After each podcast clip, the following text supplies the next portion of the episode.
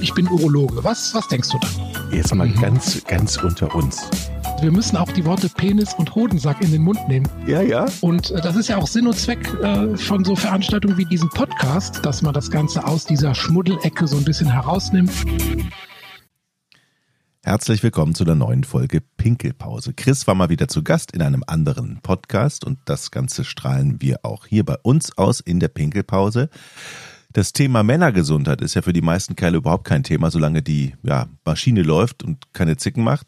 Allerdings mit zunehmendem Alter nehmen natürlich auch die Beschwerden und die Zipperlein und Krankheiten zu, sorgen dafür, dass der Mann sich plötzlich irgendwie kümmern muss. Trotzdem lässt die gesundheitliche Vorsorge immer noch zu wünschen übrig.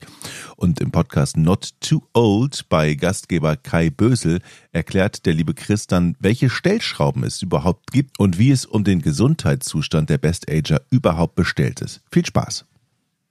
Hallo liebe Leute, herzlich willkommen zu einer neuen Folge unseres Not Too Old Podcast.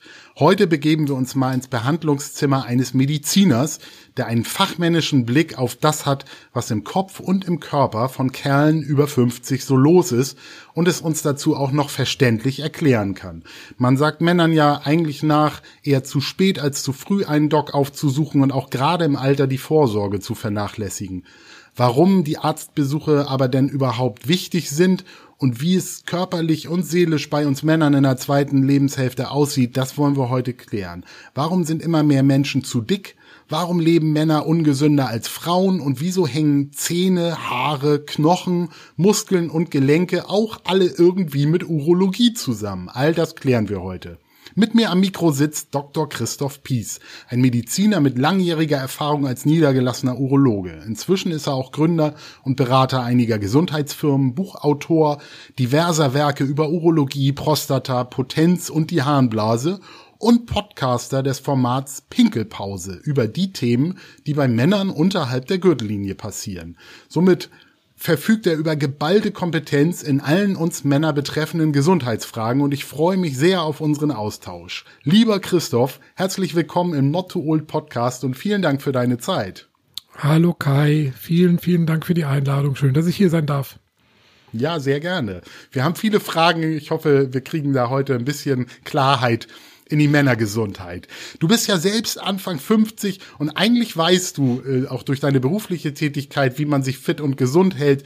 Wenn du jetzt auf einer Skala von 1 bis 100 dich selbst einsortieren müsstest, wo würdest du dich da äh, platzieren? Oder ist es, wie man dem Schuster nach sagt, der auch selbst die schle schlechtesten Schuhe hat? Ui, ähm, ich würde mal sagen, so bei 80 würde ich mich, ähm, würde mich also an das Pareto-Prinzip äh, halten. 80, 20, 80 Prozent ist gut, 20 Prozent ist verbesserungsbedürftig. Und es ist tatsächlich so ein bisschen wie mit dem Schuster und den Leisten. Ich habe manchmal so eine leichte Prostata-Reizung. Ich bin lange Jahre viel Fahrrad zur Praxis hin und zurück gefahren in Kälte und Nässe und hat mir da so eine chronische Prostata-Reizung ähm, zugezogen und dann ist gerade der Urologe derjenige, der sozusagen die, der Schuster, der die schlechtesten Leisten hat, genau. Ja, aber du hast ja auch in deinem Buch, in einem deiner Bücher schreibst du eben über diese Lebensphase bei Männern vom besten Alter. Würdest du das für dich so sagen? Siehst du dich im besten Alter? Ja, schon. Also wenn ich jetzt mal so zurückblicke, ähm, wenn ich meine, meine berufliche, gesundheitliche und äh, finanzielle äh, Laufbahn so ähm, zurückverfolge, würde ich sagen, jetzt ist tatsächlich eine richtig gute, eine richtig gute Zeit, die man auch wirklich genießen kann, finanziell abgesichert, sehr flexibel und Kinder sind aus dem Haus, neue Freiheiten tun sich auf, kann das machen, was mir Spaß macht. Also das ist schon, ja, ein tolles Alter. Hm. Du lebst ja schon relativ lange mit deiner Familie in Aachen, jetzt inzwischen eben ohne die Kinder. Ist das so ein ganz gutes Pflaster für die, für die zweite Lebenshälfte oder ähm, äh, steht da auch noch ein Fragezeichen dran? Ach ja, ich bin da nicht festgelegt. Ähm, man muss immer, immer da, wo man sich wohlfühlt, denke ich. Das ist sehr individuell, denke ich. Äh, die einen leben lieber auf dem Dorf, die anderen in einer mittelgroßen Stadt, dann die anderen in einer Großstadt. Ich bin da nicht festgelegt, ähm, habe da kein, hm, ja, also wenn, wenn sich nochmal was anderes ergibt, wahrscheinlich schon, ja. Mhm. Wir versuchen ja heute so ein paar allgemeine Fragen zur Männergesundheit zu klären, aber spannend ist auch, dass du selbst quasi auch eine persönliche Geschichte erlebt hast, wo du sozusagen das Alter am eigenen Leib erfahren hast. Du hattest mit 47, glaube ich, einen, einen altersbedingten Hörsturz. Ähm, sag doch mal, was ist da passiert? Wie, wie hat sich das angekündigt und auch angefühlt und was hat das so mit dir gemacht? Ja, der war nicht altersbedingt, das muss man eigentlich korrigieren, der war sicherlich stressbedingt. Ne? Und das war mhm. eigentlich ähm, für mich gut, denn das war da der Weckruf, den ich brauchte in meinem Leben. Ähm, der, ne, ich war im Tunnel, ähm, beim Hamsterrad, habe nicht nach links und rechts geguckt, habe die Arbeit, die über einen hineinbrach, versucht zu bewältigen und ähm, dann kam halt dieses Ereignis, was für mich, ich sage immer, das war mein persönlicher Herzinfarkt, wobei natürlich ein Herzinfarkt organisch viel, viel schlimmer ist als so ein Hörsturz. Ein Hörsturz ist einfach eine vorübergehende, wahrscheinlich vorübergehende Minderdurchblutung des Innenohrs. Durch, bei mir durch Stress eindeutig bedingt, der auch sehr schnell dann wieder weggegangen ist. Aber es hat mich doch so in meinen Grundfesten erschüttert, dass ich dann alles überdacht habe und dann begonnen habe, mein Leben neu aufzustellen und äh, mich zu hinterfragen, ob ich das denn jetzt noch 20 Jahre, ich war wie gesagt 47, noch 20 Jahre so weitermachen möchte wie, wie bisher. Und da war die Antwort sehr schnell nein. Und wenn man, äh, wenn ich eine Frage mit Nein beantworte, dann suche ich sehr schnell nach Alternativen. Ja. Hm. Das heißt, zu der Zeit warst du noch niedergelassener Arzt mit eigener Praxis. Genau. Ähm, was, was hatte das dann für dich beruflich für Konsequenzen und, und in welchen Feldern bist du sozusagen heute jetzt aktiv? Hm. Ähm, wir sind ja als Mediziner in der glücklichen Lage, dass wir sehr viele Alternativen haben. Man muss die nur erkennen und zulassen. Ja, also ich war äh, mit 47 natürlich schon 17 Jahre, ähm, nee, 14 Jahre in der, in der eigenen Praxis. Und man hat dann, ist man so ein, eingefahren in diesem, in dieser Routine, dass man sich eigentlich gar nichts anderes gedanklich mehr erlaubt. Ähm, ich hatte aber zu dem Zeitpunkt schon ein Buch veröffentlicht und ich habe gemerkt, mir macht das Spaß, auch Wissen anders zu vermitteln und ähm, habe dann ja nach Alternativen so ein bisschen gesucht, ein zweites Buch noch äh, geschrieben 2019 und äh, einen Podcast dann irgendwann gemacht und ähm, angefangen Zweitmeinungsgutachten zu machen, Online-Beratungen, andere Felder einfach so ein bisschen für mich erschlossen und habe gemerkt, okay, da kannst du sehr schnell neue Standbeine aufbauen und habe dann den Mut zusammengenommen, ähm, einfach die die Praxis an den Nagel zu hängen und ähm, hm. neue Wege zu gehen. Ist für Mediziner, wie gesagt, einfacher, als das wahrscheinlich in anderen Berufen ist, aber es geht immer weiter. Also ich bin da mhm. sehr, sehr sanft gelandet nach dem Sturz.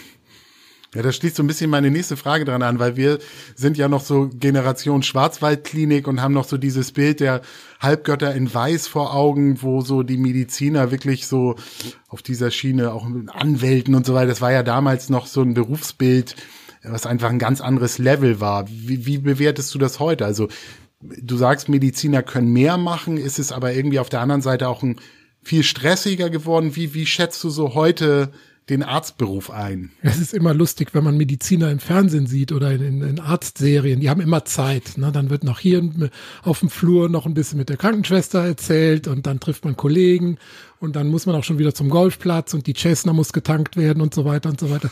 Das völlig an der Realität vorbei. Ne? Wir haben im Schnitt sieben bis zehn Minuten pro Patient und gerade in der Urologie, wo wir auch ein relativ altes Patientengut haben, die sich dann auch noch auskleiden und wieder ankleiden müssen, schwerhörig sind, ähm, immobil sind und da ist einfach diese Zeit viel, viel, viel zu knapp und das hat mich über die Dauer auch aufgerieben einfach, dass man nicht mehr seinen eigenen Ansprüchen gerecht wird.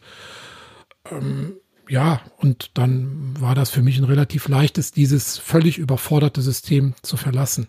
Das ist mhm. natürlich auch ein bisschen eine Flucht, muss man sagen.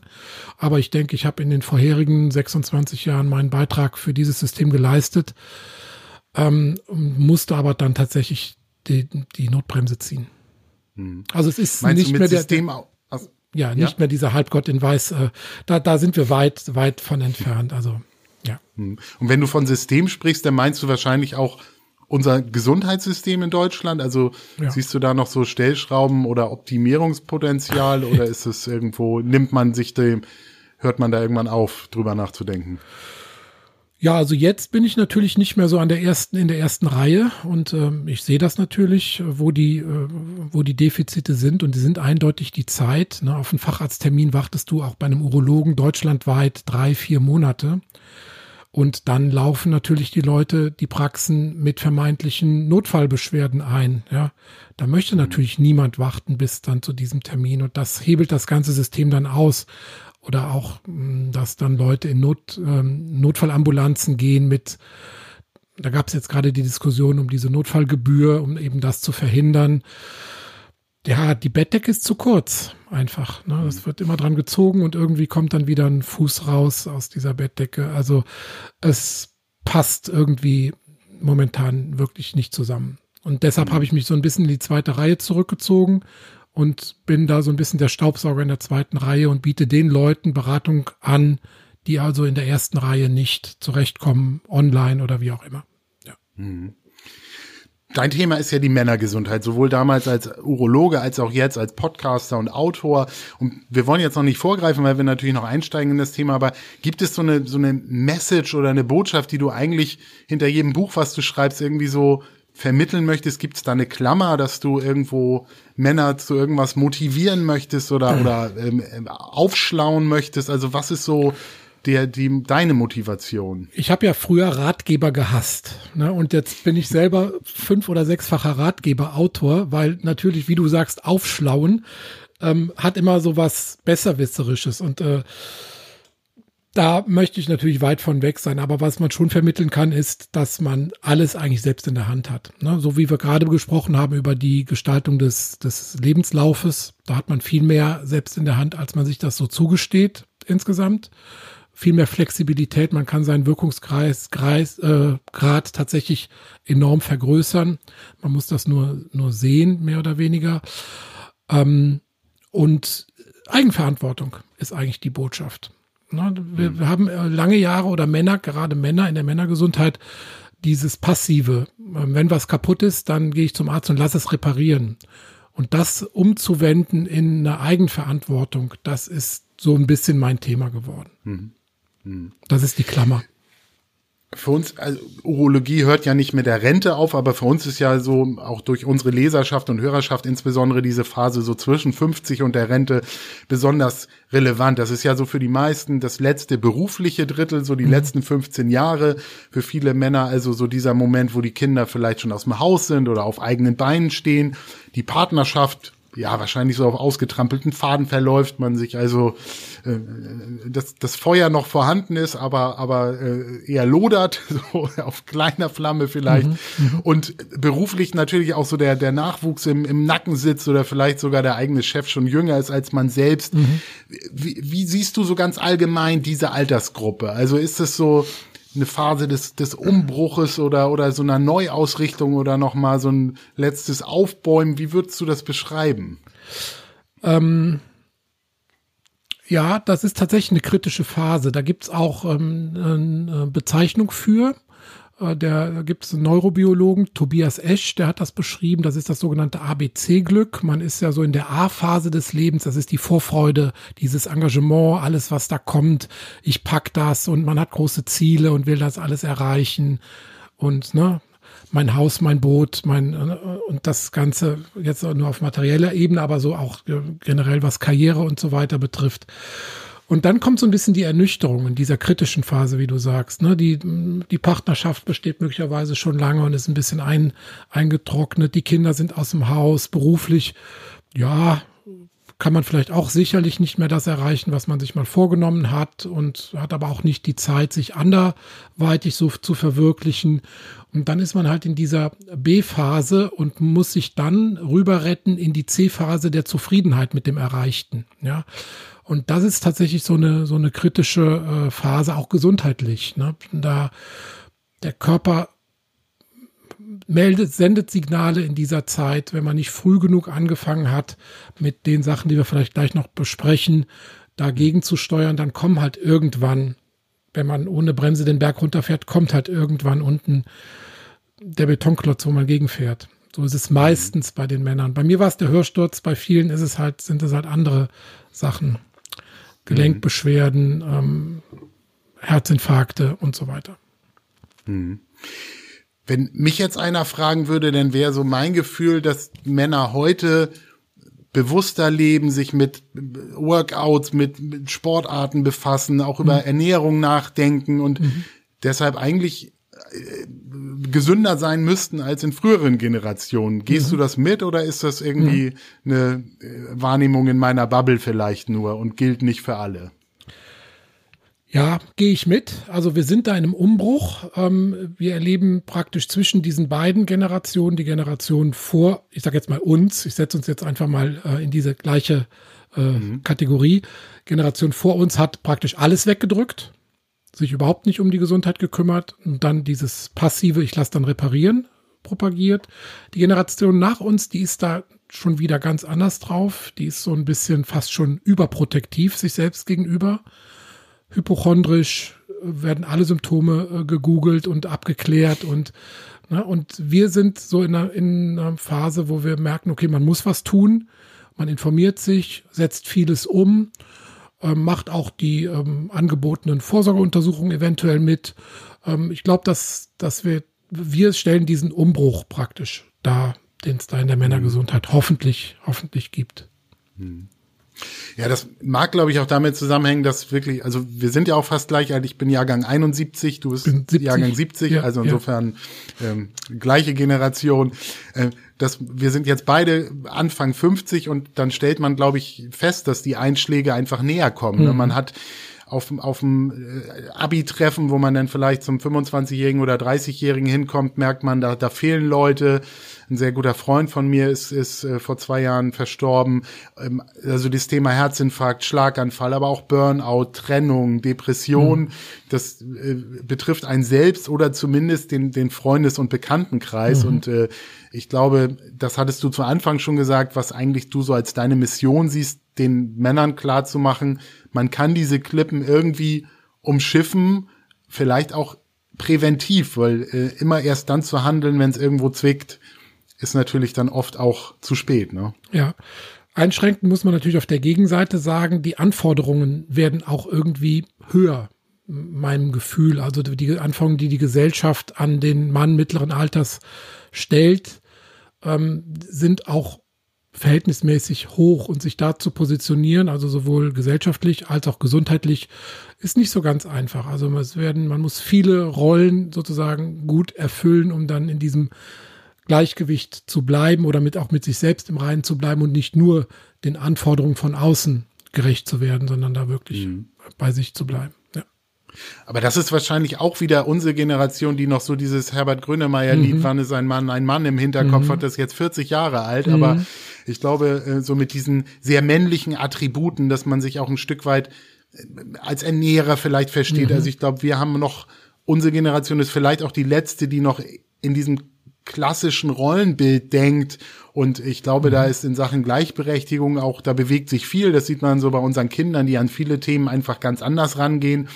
Also insofern passiert da, glaube ich, auch was. Aber klar, ich glaube, von in unserer Generation sind viele noch so der Meinung, ähm, ja, als als Mann müsste man gewissen äh, gewisse Fähigkeiten haben oder einem gewissen Modell entsprechen. Ne? Ja, und es ist ja fast schon auch ein Schimpfwort, der alte weiße Zismann, den wir nun, mit der wir nun mal sind, wir beide.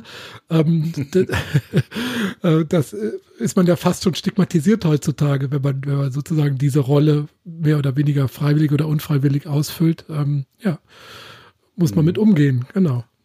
Das stimmt. Wobei du auch in deinem Buch klar machst, ähm, in, in, dem Buch jetzt Männer über 50, ähm, dass tatsächlich es einfach auch Unterschiede gibt zwischen Männern und Frauen, auch mhm. gesundheitlich, auch körperliche Voraussetzungen.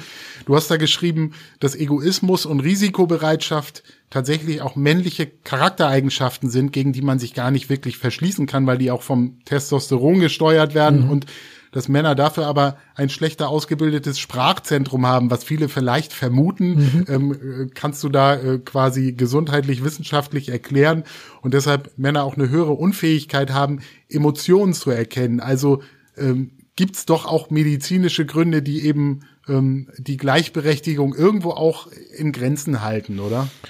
Ja, ist immer, ist immer schwierig mit Biologie zu argumentieren heutzutage, aber man kann halt Studien zur Rate ziehen, die halt zeigen, dass Männer mit höherem Testosteronspiegel risikobereiter sind, beispielsweise mehr Erfolg an der Börse haben oder bei Glücksspielen einfach riskanter agieren. Ähm, da muss man das darauf zurückführen, dass einfach da auch Hormone natürlich äh, die Steuerung übernehmen an einer gewissen Stelle. Und äh, klar, auch äh, auf neurologischer Ebene gibt's halt bestimmte Zentren, die sind beim Mann weniger ausgeprägt und das wird sich dann irgendwie im Alltag auch, auch zeigen. Mit dem Sprachzentrum ist ein Beispiel ne, oder die emotionalen Ausdrucksfähigkeiten. Ähm, ja, da gibt's sicherlich auch neurobiologische Grundlagen. Man kann also, hm. ja. Als ich dein letztes Buch gelesen habe, da wird einem erst deutlich, wie, wie fragil dieses ganze System Mensch eigentlich ist und wie sensibel so der Körper auch auf Einflüsse reagiert mhm. und was man alles falsch machen kann und was mhm. auch alles schief gehen kann. So, kann es nicht auch sein, dass das bei Männern, die das lesen, irgendwie zur Resignation führt, weil die irgendwie sagen, mein Gott, ich kann eh nichts richtig machen. Also da die, mhm. die Maschine so auf, wie du am Anfang sagtest, vielleicht über die 80 Prozent zu bringen, mhm. Äh, da muss ich so perfekt alles tun. Mhm. Ähm, also äh, ist das vielleicht auch eine Ernüchterung oder sollte es sich in eine Motivation umkehren? Ähm, ich denke, die Männer, die zur Resignation äh, in dem Bereich neigen, die würden das Buch oder die Bücher gar nicht lesen. Ne? Aber mhm. Überforderung schon. Also das ist natürlich schon ein Aspekt, ähm, der, der eine Rolle spielt, wie du sagst, man hat das Gefühl, man kann es gar nicht richtig machen. Ne? Ähm, es werden also auf man kann die einzelnen Organe durchgehen oder was auch immer.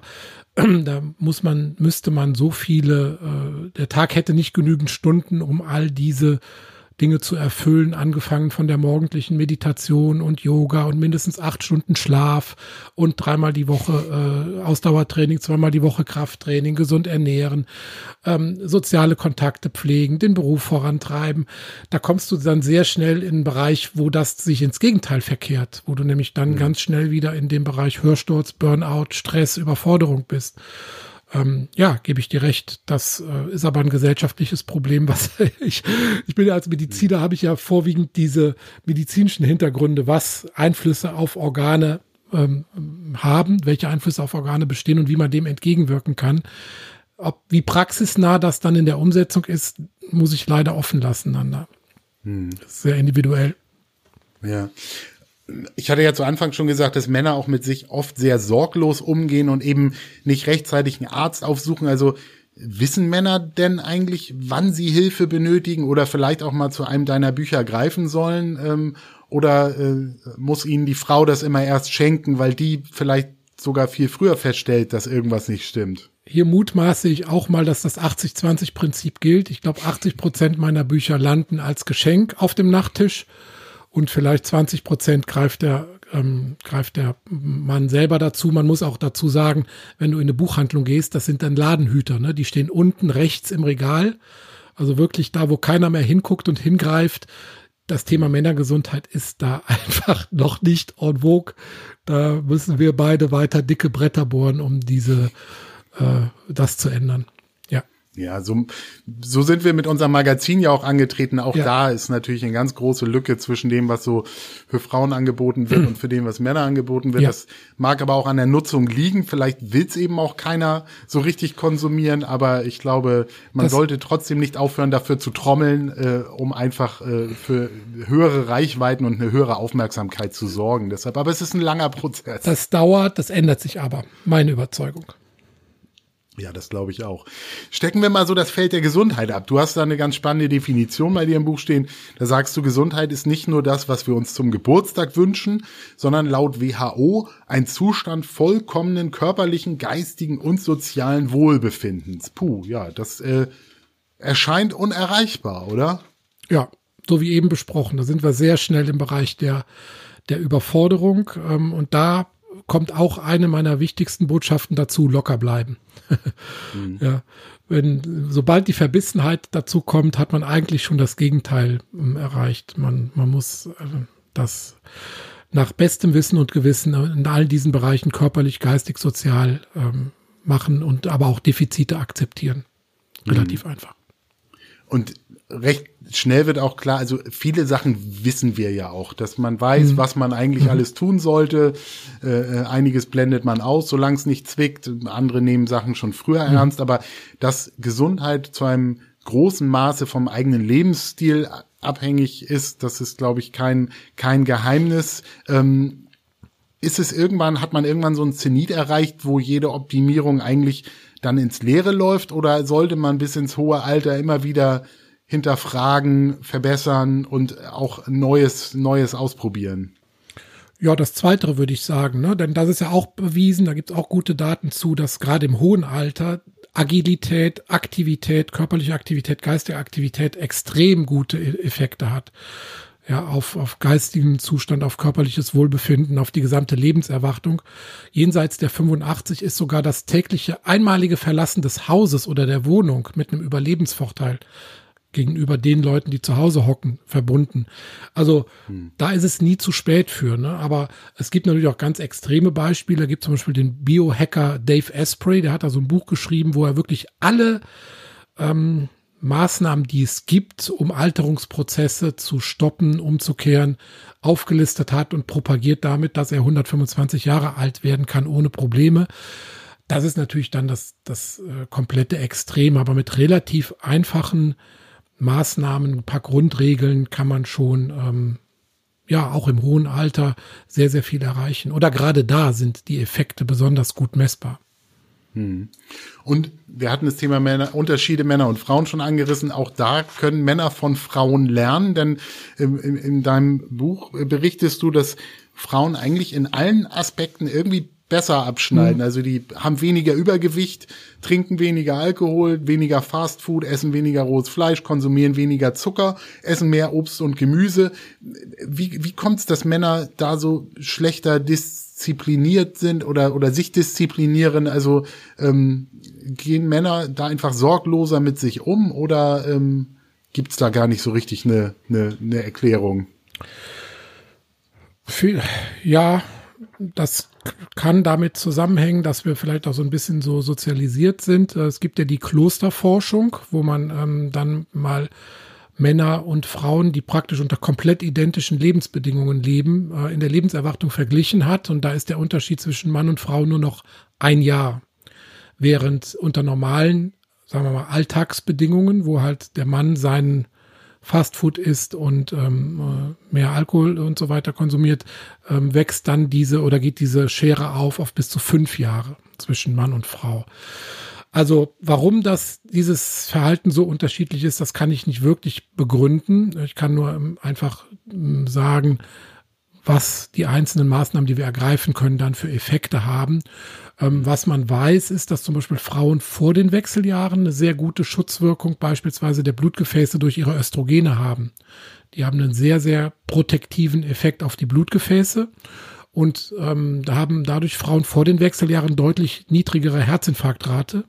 Und dann nach den, nach den Wechseljahren geht der Hormonspiegel sehr stark runter und die Herzinfarktrate der Frauen gleicht sich dann etwa der der Männer an. Also es sind auch da wieder biologische Faktoren, die mitspielen und den Teil des Schutzes der Frau ausmachen. Ähm, ja, und vielleicht spielt auch Testosteron als Risikoimpulsgeber auch eine Rolle beim Mann, warum mhm. das Verhalten so ist. Mhm. Wir reden jetzt viel so über körperliche ähm, Aspekte ähm, und äh, da hast du auch mal gesagt, so Männer akzeptieren eigentlich dieses Wort krank immer erst dann, wenn auch wenn es eine körperliche Erkrankung gibt, also wenn es etwas zu reparieren gibt, was mhm. auch irgendwie sichtbar oder spürbar ist. Ja. Ähm, was ist mit diesen ganzen Dingen, die sich in der Psyche abspielen? Ist, sind diese Kopfkrankheiten für männliche Vertreter immer noch ein Tabuthema, weil die ja auch durch das Zusammenspiel ursächlich sein können. Also betrachtest du da immer auch das Ganze oder, oder haben da Männer eigentlich auch einen Nachholbedarf? Eindeutig ja. Also es ist genau so, du hast die Antwort im Prinzip schon gegeben. Männer, für Männer ist eine Krankheit das, was man sehen kann, was man im Röntgen sehen kann, was man im Blut sehen kann, dann ist man krank. Und die psychischen Erkrankungen sind weit unterdiagnostiziert. Depressionen und so weiter. Die Suizidrate bei Männern ist wesentlich höher als bei Frauen. Wir sind da wirklich unterdiagnostiziert. Wir drücken es halt so lange weg und holen dann die Pistole aus dem Schrank, jetzt mal ganz platt gesagt. Aber ähm, ich möchte nicht oder ich wehre mich so ein bisschen dagegen, diese Klischees durch ständiges Wiederholen in, in der Öffentlichkeit zu verfestigen, sondern ähm, ich kann nur motivieren, sich da auch frühzeitig mit auseinanderzusetzen. Also ich hätte auch von mir so in meinen 30ern nicht gedacht, dass ich dann später, ne, nach meinem Hörsturz, mich dann so mit diesen Hintergründen auseinandersetze, ne, sondern ich hätte das wahrscheinlich in dem Alter mit einer durchblutungsfördernden Medikation behandeln lassen und eine Woche später so weitergemacht wie vorher. So, Punkt. Mhm. Ähm, und ich kann einfach nur dazu animieren, sich mit seinen psychischen Problemen auch auseinanderzusetzen. Ja. Mhm. Du beschreibst auch im Buch, dass es eben Prozesse im Körper gibt und auch viele Einflussfaktoren, die quasi von uns selbst abhängen, die sich aber auch im, im, mit zunehmendem Alter ähm, verändern. Und ähm, alle kennen, glaube ich, die Wechseljahre der Frau, weil mhm. das ja auch ein, eine, eine äh, quasi Veränderung im Körper äh, mit sich zieht. Du sprichst auch von den, von den männlichen Wechseljahren. Mhm. Was, was steckt da hinter, ohne jetzt zu medizinisch einzutauchen? Kann ich, aber äh, beschreib uns das gerne. Kann ich dir gerne sagen, die gibt es nicht. Im, Hormon, Im hormonellen Sinne gibt es die nicht. Da muss man einfach ganz ehrlich sein. Ähm, es gibt diese U-Kurve des Glücks, das wir, was wir eben besprochen haben, dass also der, mhm. der, das Glücksgefühl im mittleren Lebensalter am niedrigsten ist und dann wieder eher zunimmt. Das ist also in der Psychologie als die U-Kurve des Glücks beschrieben. Äh, rein organisch ähm, gibt es die männlichen Wechseljahre, wie, die, wie es die bei der Frau gibt, nicht. Da gibt es auch so ein schönes Zitat, die Frau fällt von der Klippe in den Abgrund, hormonell gesehen, der Mann rollt ganz langsam die Klippe runter. Und so ist es. Ne? Man, man nimmt also statistisch 0,5 bis 1 Prozent äh, weniger Testosteron wird produziert pro Jahr, pro Lebensjahr und es nimmt also mehr so linear ab und es ist auch noch individuell sehr unterschiedlich. Das heißt, diese lineare Abnahme hat auch eine relativ weite Streuung und deshalb kann man nicht wirklich medizinisch von den Wechseljahren des Mannes sprechen, aber von, ähm, sagen wir mal, kontinuierlichen Abnahme vieler Körperfunktionen schon. Und es sind halt die kritischen Jahre, ne? im Zusammenhang mit dem, was wir eben besprochen haben mit der Psyche. Dann kommt dieses lineare Abnahme der Körperfunktionen und dadurch wird das eine ganz besonders kritische Lebensphase. Hm. Und das, als, als du jetzt deine Praxis hast, äh, was sind da so die, die Stellschrauben für Männer in dem Alter? Also ähm, es geht ja viel um Hormone, um die Nieren, um eine Bauchspeicheldrüse, um Insulin, um Cholesterin. Also es ist so ähm, äh, ja, ja ein unheimlich komplexes äh, Thema. Hm. Deshalb ähm, wo, wo sind so Angriffspunkte oder Stellschrauben oder kann man das, ist es einfach so vielfältig, dass es schwer ist, da das runterzubrechen. Nee, gibt es ganz viele Stellschrauben, aber man darf es auch nicht zu kompliziert machen. Also mit einer, mhm. mit einer ähm, gesunden Lebensweise kann man die meisten hormonellen Prozesse, die du gerade genannt, du hast ja vorwiegend die ähm, hormonproduzierenden Drüsen genannt, das sind ja beim Mann die Hoden, dann noch die, die Bauchspeicheldrüse, wo das Insulin und andere Hormone produziert werden und die Nebennieren. Und da kann man halt schon mit einer gesunden Lebensweise kein Übergewicht, äh, äh Fett, fettarme Ernährung ähm, sehr gut drauf Einfluss äh, nehmen. Ähm, mhm. Ja, und dadurch es ist so, gibt so, so ein bisschen beim Testosteron die Diskussion, ist Testosteron jetzt sozusagen der Grund, warum man altert, weil es einfach zurückgeht, oder ist es nur ein Spiegel des allgemeinen Lebensstils? Ja, also sozusagen das Fieberthermometer, wo stehen wir gerade hormonell? Mhm. Ähm, ich glaube eher, dass es B ist. Also ich glaube eher, dass der Testosteron, der abfallende Testosteronspiegel nicht die Ursache mancher Beschwerden ist, sondern man einem niedrigen Testosteronspiegel die Lebensweise der letzten Jahre ziemlich gut ablesen kann.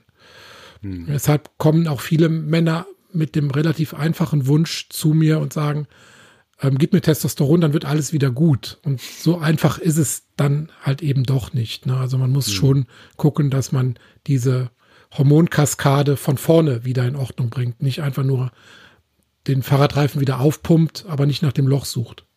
Hm. Und du bezeichnest im Buch, äh, stellst du auch ähm, fest, dass äh, quasi der Prozess der Alterung mit dem Entstehen chronischer Krankheiten äh, hm. quasi einherläuft. Also auch da ähm, ich glaube, als junger Mensch nimmt man vieles nicht ernst, weil man auch so diese mhm. direkte Bedrohung nicht äh, ähm, wahrnimmt und später stellt man dann fest, dass Sachen auch nicht so leicht wieder weggehen. Mhm. Also ist da, da ist schon ein Zusammenhang, ne? Ja, da habe ich natürlich auch beim, beim, ich bin ja Urologe. Jetzt müssen wir mal so ein hm. bisschen alles runterbrechen. Das klingt immer so hochwissenschaftlich. Ich bin ja nur Urologe. Wir sind ja die Klempner des Harntrakts äh, im Prinzip.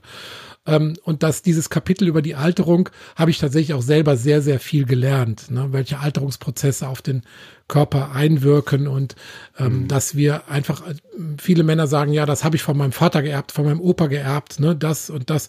Ich kann da selber nichts machen. Neulich hat sogar einer gesagt, ich bin Raucher, weil das habe ich von meiner Mutter geerbt, ja. Ähm, das ist oft die Einstellung, die da an den Tag gelegt wird. Aber ähm, es gibt halt wirklich Prozesse im Körper, insbesondere das Thema Epigenetik. Das heißt, wir haben praktisch alle einen genetischen Grundstock, aber die Ablesung der einzelnen Gene über bestimmte Signale, das nennt man Methylierung, haben wir sehr, sehr großen Einfluss drauf, auf diese Epigenetik, also welche Gene werden dann tatsächlich abgelesen und umgesetzt.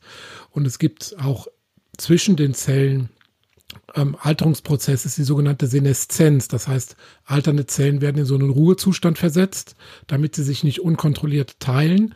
Aber die geben dann wiederum Stoffe in ihre Umgebung ab, die zu einer chronischen Entzündung äh, führen. Deshalb haben ältere Menschen halt auch öfter chronische Entzündungsprozesse, Autoimmunerkrankungen und so weiter. Ähm, da gibt's überall so kleine Einflussnahmen auf diese ähm, Prozesse.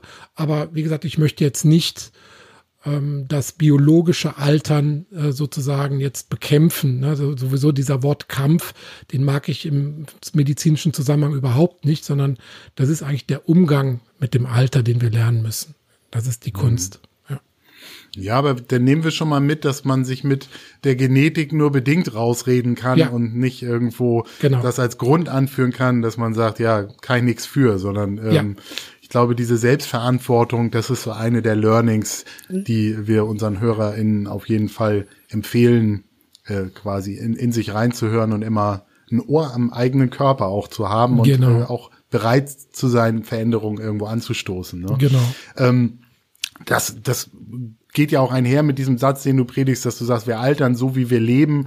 Aber ich glaube tatsächlich, was wir auch schon angerissen haben, dass man eben erst zu spät oder sehr spät die Bedeutung dieser Aussage verstehen kann, ne? weil eigentlich, solange alles in Ordnung ist, einfach nichts hinterfragt wird. Und da ist wahrscheinlich doch diese 50, würdest du sagen, dass das so ein also kritischer Punkt ist, weil man redet immer, ab 50 beginnt die zweite Lebenshälfte. Das stimmt ja nur bedingt.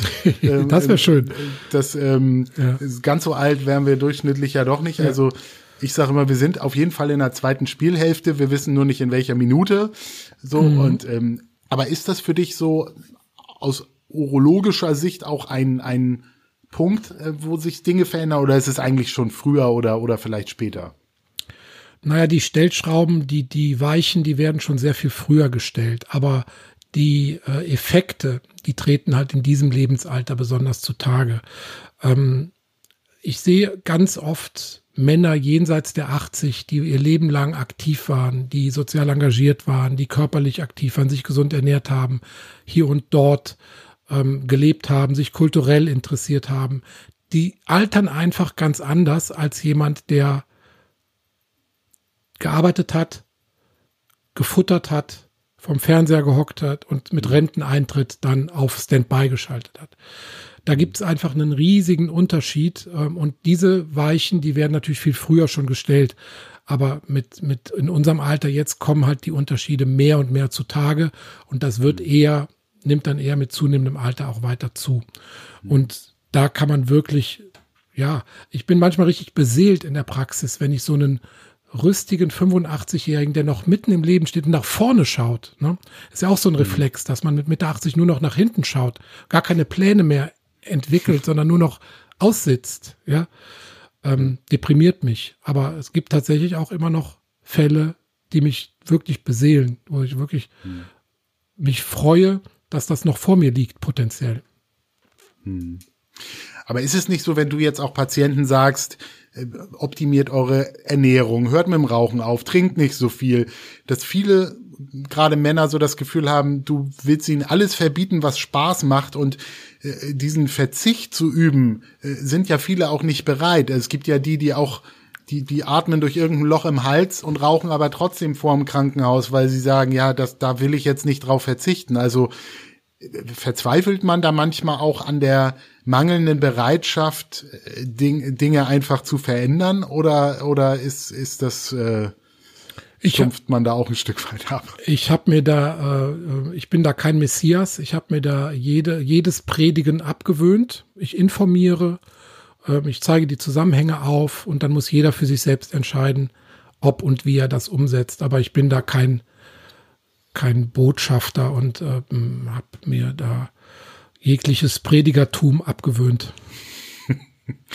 Spannend fand ich auf jeden Fall, dass du auch festgestellt hast, dass in den letzten Jahren sehr viele Nobelpreise verliehen wurden, die irgendwie mit dem Alterungsprozess mhm sich befassen. Also ähm, das ist wahrscheinlich so eine Mischung auf äh, nach dieser Suche nach dem ewigen Leben äh, oder diesem heiligen Gral, dass man da vielleicht irgendwie einen Durchbruch äh, noch erlebt, uns alle gesund 150 Jahre alt werden zu lassen oder oder woher sie, glaubst du, dass diese Wissenschaft da so ich, ich ähm, fürchte, doch den Fokus drauf hat? Ich fürchte, das wird auch so sein, dass wir da irgendeinen Durchbruch ähm, erleben werden und dann kommen natürlich ganz andere gesellschaftliche Fragen auf uns zu. Ne? Also die ähm, was da jetzt passiert ist mit der Genschere und was man alles, dass man einzelne kranke Gene ausschneiden äh, kann ähm, und so weiter, das mhm. sind natürlich enorme Entwicklungen, die äh, deren ähm, Auswirkungen wir noch gar nicht abschätzen können. Und auch bei der Zellgesundheit der einzelnen Zelle, also was ich eben nannte, diese Seneszenz, die alternde Zelle, die entzündliche Faktoren abgibt und so weiter, das kann man heutzutage sehr gut über zellbiologische Maßnahmen, Infusionen und so weiter beeinflussen.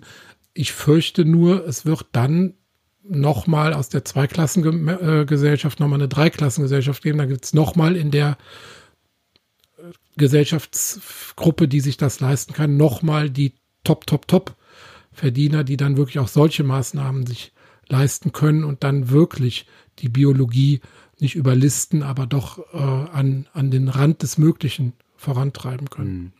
Ist ja. jetzt nur so ein, so ein Blick in die Zukunft. Ich bin, wie gesagt, als Urologe da auch nur Beobachter. Ich bin da nicht am wissenschaftlichen Puls der Zeit. Aber mhm. ja, doch sehe ich die Entwicklung. Mhm. Werden wir wahrscheinlich so nicht mehr erleben, aber wir wollen ja auch unseren Kindern eine gute Welt hinterlassen und auch ein möglichst beschwerdefreies, gesundes Leben. Insofern mhm. betrifft uns das ja auch doch irgendwo alle. Ne? Mhm.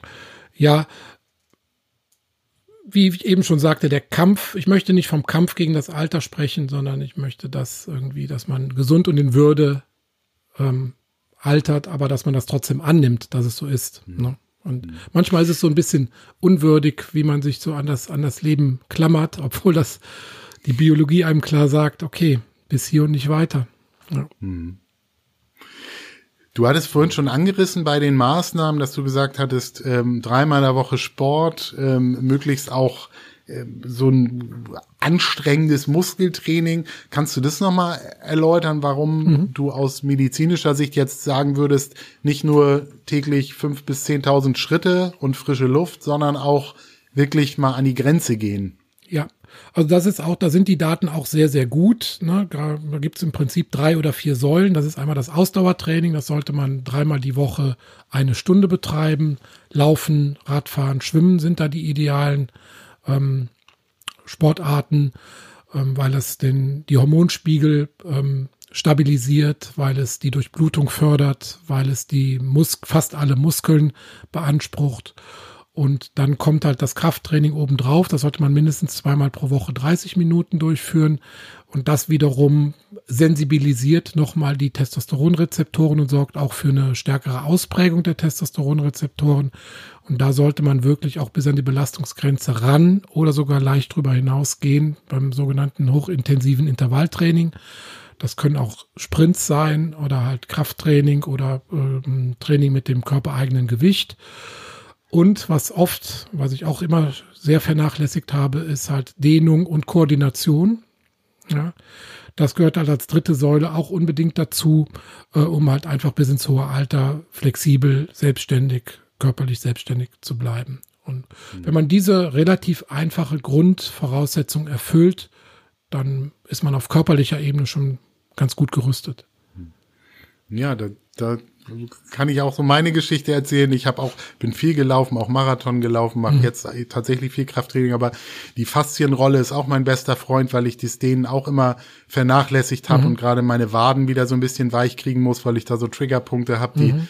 mir das Laufen fast unmöglich machen, aber deshalb bin ich auch mit dem Rudergerät und dem Fahrrad äh, Ergometer im Moment äh, unterwegs. Also Ja. insofern äh, kann ich da zustimmend nicken bei dem, was du Ich sagst. kann noch einen draufsetzen. Ich bin auch Marathon gelaufen, viele Marathons und habe nie gedehnt und konnte dann am Ende keinen Schneidersitz mehr machen. So waren meine Muskeln verkürzt einfach. Ich konnte nicht mal mehr im Schneidersitz sitzen. Also extrem dumm. Ja, das stimmt. Ja. Aber es hat einem auch keiner gesagt. Oder Ja. man hat sich damals Da ist noch das nicht Passive. Es gab ja das Internet doch, noch Muss nicht. man mir doch sagen, genau. Ja. Podcasts gab auch noch nicht. Ja. Du hast auch gesagt, also als Urologe geht's natürlich auch um Sex und Erektion. Wir hatten ja schon mal einen Podcast ähm, zum Thema erektile Dysfunktion, ähm, wo wir das sehr intensiv besprochen haben, weil das eben auch mit dem Alter ja zu tun hat. Aber ähm, bei dir wird auch klar, dass das eben nicht nur für das Glücksgefühl und äh, das Wohlbefinden wichtig ist, sondern auch für die Gesundheit. Das stimmt, oder? Ja, ihr hattet die Laura Wiemer, glaube ich, hier zu Gast, ne, von Kranus äh, Edera. Das ist ja Genau. eine App, die, äh, die auf äh, fünf Säulen basiert, ähm, wie man halt über Lebensstilmodifikationen die Potenz erhalten kann. Da habe ich das Buch zur App geschrieben, können wir vielleicht auch in den Shownotes noch nochmal verlinken, klar, Potenz auf. Rezept. Und ja, da wird halt, da habe ich einfach mal so ein bisschen recherchiert, was ähm, bewiesen ist und was nicht. Und ähm, Sex, also die sexuelle Funktion zu erhalten, ist das eine, aber Sex selbst ist auch auf vielen Ebenen einfach auf hormoneller Ebene. äh, Den, die Glückshormone äh, werden aufrechterhalten, Testosteronspiegel positiv beeinflusst, Durchblutung. Also Sex selbst ist eigentlich auch der beste Sport in dem Sinne. Kann ich nur motivieren.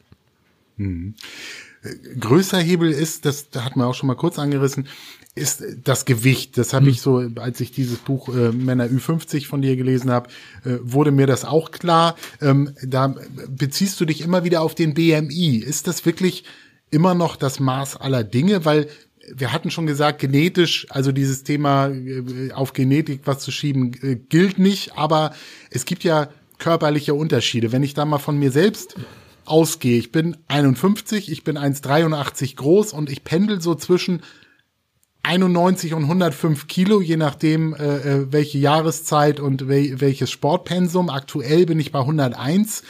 Das ist ein BMI von 30,2. So, nun fühle ich mich nicht übergewichtig und sehe auch nicht so aus. Also das wird mir so bestätigt, dass ich eigentlich fast noch so ganz sportlich daherkomme.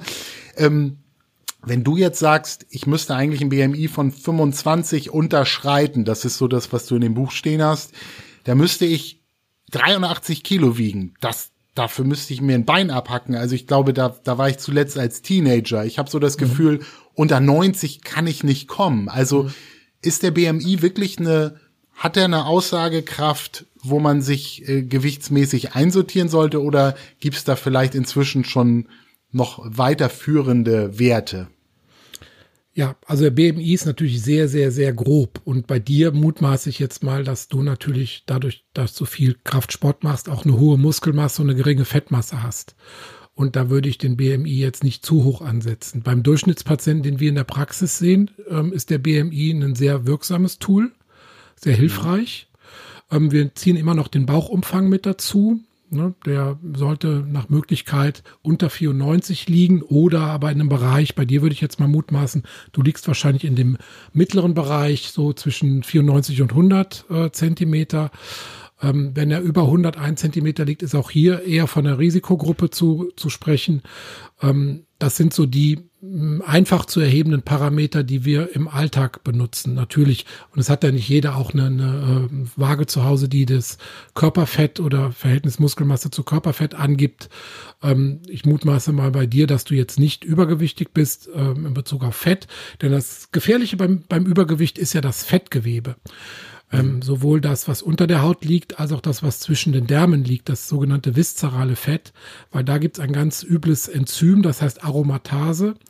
Und das wandelt Testosteron in männliches Testosteron in weibliche Hormone um, in Östrogene. Und verstärkt damit wiederum die Fetteinlagerung und äh, entwickelt so einen Teufelskreis. Und da kommen halt viele schlecht wieder raus. Ähm, das ist aber was anderes als das, was du hast. Ja, also im Aber Prinzip ist Fett der Bauch. sollte, ja, Der Fettabsaugen trotzdem bringt, bringt, bringt auch nichts, nein, nein. Aber im Prinzip sollte man den Bauchumfang dann mit dazu nehmen bei der einfachen Beurteilung dieser Risikofaktoren. Was mich gefreut hat, ist, dass du das Intervallfasten empfiehlst, weil tatsächlich das für mich auch irgendwann, das mache ich seit vier, fünf Jahren. Also ich esse immer mhm. erst ab 13 Uhr und mhm. äh, habe dadurch sozusagen das Frühstück auf den Mittag gelegt und eine Mahlzeit verzichtet. Ich bin vegetarisch. Das hat mir ein bisschen Sorgen gemacht, mhm. weil ähm, du auch schreibst, dass eigentlich Fisch und das, was so da im Fisch drinsteckt, doch recht gut ist. Mhm. Wir haben quasi komplett den Fisch und Meeresfrüchte auch vom vom Ernährungsplan gestrichen. Ähm, würde das also, wenn wir die Ernährung betrachten, ähm, ein Grund sein, dass man es noch besser kontrollieren müsste durch Blutuntersuchungen oder sowas? Oder äh, was ist da so, was sind da so die, die Eckdaten? Ja, vegetarisch sich zu ernähren ist sicherlich gesund. Man hat ein paar Probleme möglicherweise mit der Eiweißverwertung, ne, weil halt äh, die, die Tiere, die, die pflanzlichen Eiweiße äh, nicht so gut verwertet werden können wie die tierischen. Und der Mensch ist von Natur aus halt eher ein Fleischfresser. Ähm, mhm. Und äh, das kann man nicht einfach so abschütteln, aber eine, eine, sagen wir mal, gut überwachte vegetarische Ernährung ist sicherlich äh, gesünder als ein hoher, sehr hoher Fleischkonsum. Äh, insbesondere rotes Fleisch ist von, von abzuraten. Ja, und äh, zu den Pesketariern, also den Vegetariern, die auch Fisch essen, die haben einfach die besten Daten. Da gibt's nichts zu deuten. Ne? Da, die haben halt einfach noch diese gesunden Proteine dazu und ähm, dadurch sind die halt vorne in der Liste. Ja. Ich wollte auch gar nicht da jetzt nur von mir sprechen oder ja. das soll ja auch für alle irgendwo interessant bleiben, aber genau, das, das hatte ich eben auch gemerkt, dass eigentlich diese Kombination aus Gemüse und, und Kohlenhydraten und dann mhm. eben den Proteinen aus, aus Fisch ähm, eigentlich so die beste, beste ja. Lösung ist und ähm, rotes Fleisch, glaube ich, nur in Maßen. Ne? Genau, ein paar gesunde Fette dazu, Olivenöl, Avocado, so Nüsse, dann ist man mhm. ziemlich rundum versorgt, genau. Und ein Thema würde ich gerne noch nach vorne holen, das ist das Thema Salz. Denn hm. das, da denkt, glaube ich, keiner drüber nach, wenn er sich da sonntags sein hm. Frühstücksei irgendwo hm. mit Salz bestreut oder wo es überall noch drin hm. steckt. Hm. Hm. Ähm, aber ähm, da wurde auch deutlich, dass es durchaus Grenzwerte gibt, die man eigentlich nicht übersteigen sollte. Wo liegen die so ungefähr? Also kannst du da was zu sagen und, und was hat das für Folgen? Ja, die Grenzwerte kann ich dir nennen. Das sind fünf Gramm pro Tag. Aber das zu überwachen ist natürlich unheimlich schwer. Weil du weißt natürlich bei den ganzen Lebensmitteln guckst du ja nicht genau den Salzgehalt nach. Und das ist wirklich, und viele sind halt schon so industriell verarbeitet, dass da, dass da einfach viel Salz mit drin ist. Und das ist ziemlich schwer zu überwachen. Aber beim aktiven Selbstsalzen kann man natürlich so ein bisschen aufpassen, dass man äh, da nicht übertreibt. Und die Risikofaktoren sind halt zwei Punkte. Das ist einmal der Blutdruck, der wird durch Salz nach oben getrieben, ne, weil äh, der Körper ähm, einfach durch das Signal, was das Salz aussendet, über das Natrium, dadurch den Blutdruck erhöht und es gibt einen Entzündungsreiz für den Körper, das Salz. Und dann werden halt auch diese Entzündungskaskaden angestoßen. Das sind im Prinzip mhm. die beiden ungesunden Effekte, die das Salz machen kann. Mhm. mhm.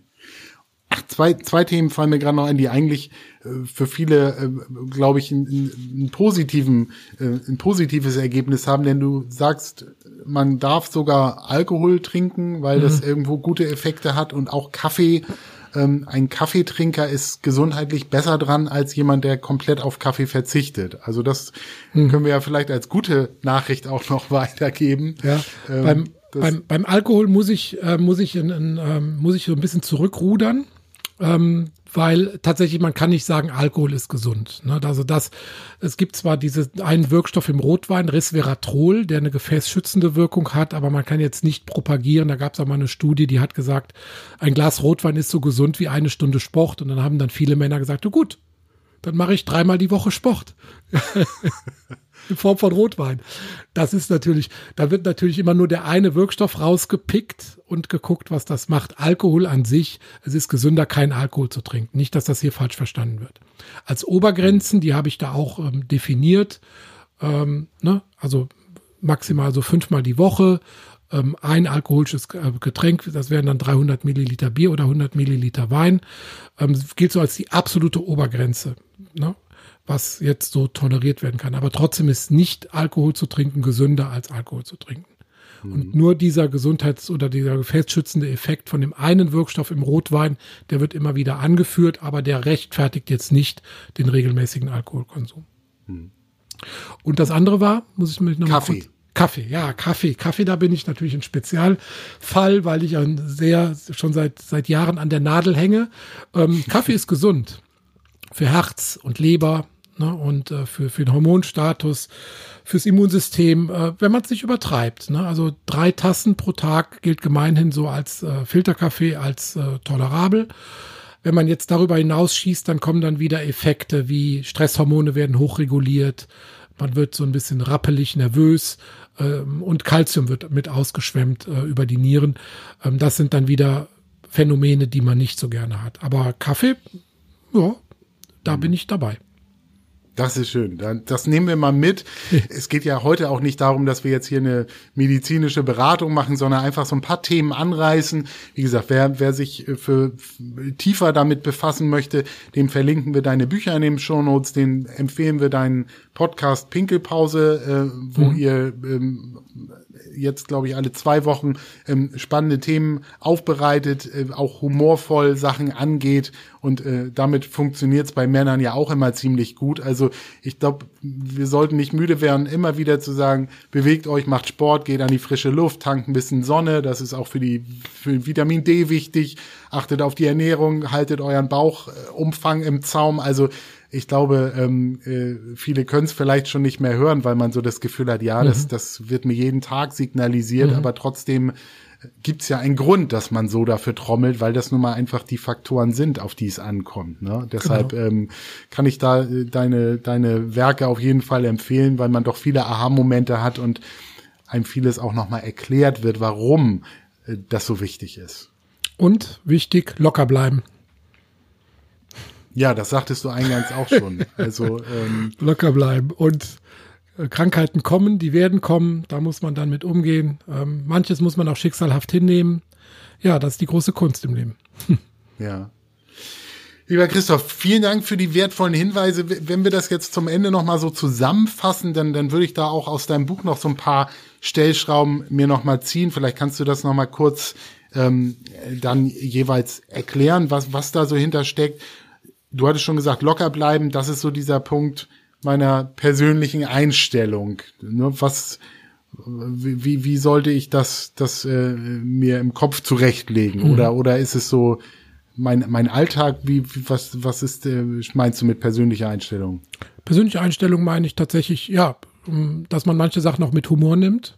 Ne? Dass man also nicht alles so bierernst nimmt, dass man locker bleibt und dass man ähm, dem Leben irgendeine Struktur gibt, mit Mut zur Lücke, aber trotzdem einen Rahmen vorgibt, in dem man sich äh, bewegt, äh, nicht zu viel will. Ne, das ist auch so eine Tendenz, die ich oft bei mir sehe. Ne, man äh, den Kopf voller Ideen und in der Umsetzung verha verhaspelt man sich dann und äh, reibt sich auf.